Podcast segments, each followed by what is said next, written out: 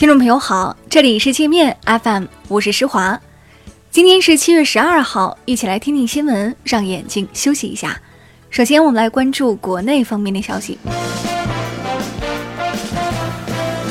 据海关总署最新数据，上半年中国对美国出口同比降百分之二点六，自美国进口同比降百分之二十五点七，贸易顺差扩大百分之十二。海关总署发言人说，中美贸易额下降给中国外贸整体带来一定压力，但影响总体可控。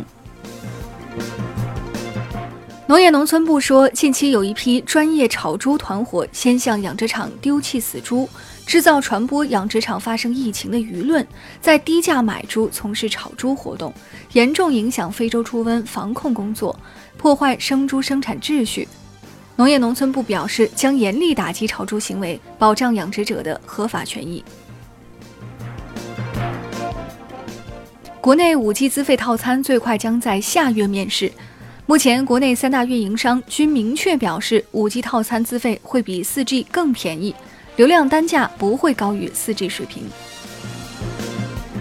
有关中国高铁辐射严重的网文，近期又甚嚣尘上。有文章甚至声称坐高铁等于照 X 光，对此，中车专家蒋力称这是无稽之谈。中国高铁的电磁辐射量远低于国际标准，不会对人体造成伤害。蔡英文近期去往加勒比，在纽约稍作停留时，四十名台独分子与上千名反台独华人华侨在他下榻的酒店前相互喊话。反对者要求蔡英文下台，并大呼“台独是死路一条”。随后双方发生冲突，造成五人受伤。国家烟草专卖局原副局长赵洪顺因严重违纪违法被双开。赵洪顺利用职务便利为他人谋利，与不法私营企业主沆瀣一气，大搞权钱交易，还违规从事盈利活动，拥有非上市公司股份。华为董事长梁华今天表示，鸿蒙是为物联网开发的系统，是在自动驾驶、远程操作医疗环境中提供低时延的一个操作系统。华为手机仍首选安卓系统，是否将鸿蒙发展为手机操作系统，目前还未确定。陕西秦岭大熊猫繁育研究中心十九岁大熊猫猪猪近期顺利诞下一对龙凤胎。大熊猫十九岁，相当于人类的六十岁，俨然是一位高龄产妇。这已是猪猪第五次生产。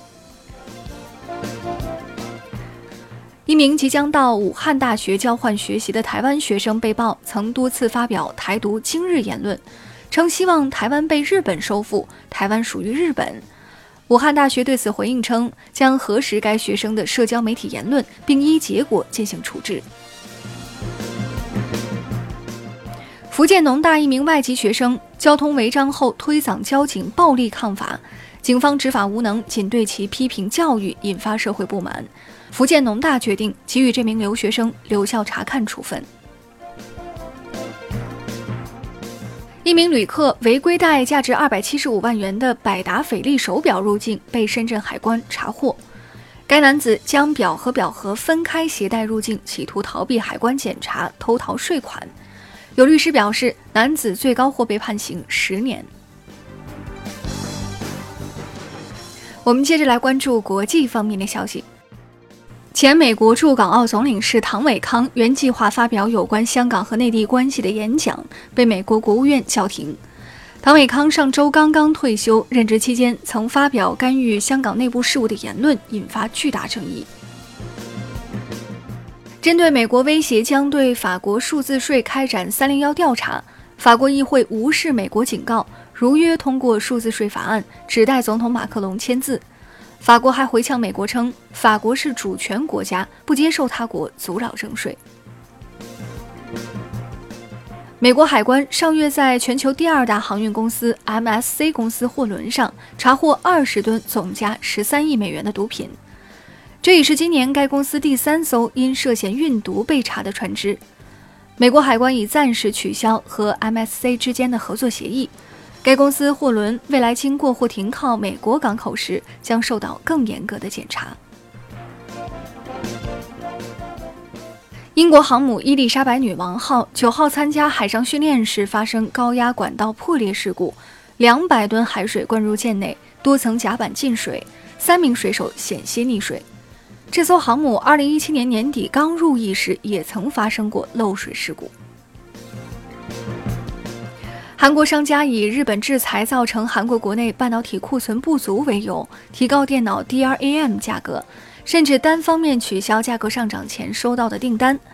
韩国国内相关人士表示，日本限制半导体材料出口，对韩国 DRAM 生产影响不大，商家这是趁火打劫。